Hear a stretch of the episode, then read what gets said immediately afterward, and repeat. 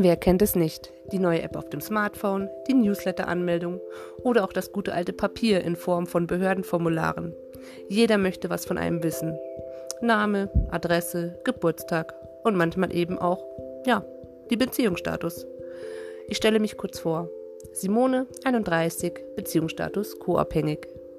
In meinem Podcast möchte ich ein bisschen aus dieser kleinen Welt der Co-Abhängigkeit berichten. Und vielleicht kann ich damit auch dem einen oder anderen helfen. Denn auch wir als Co-Abhängige sind nicht alleine. Und auch wir brauchen Hilfe. Und es tut gut, darüber zu reden. Vielleicht habt ihr ja die eine oder andere Frage oder ihr braucht irgendwie eine kleine Hilfe, die ich euch geben kann mit meinen Erfahrungen. Das mache ich sehr gerne. Ich freue mich von euch zu hören. Und ich hoffe, ihr hört mich auch gerne. Vielen Dank.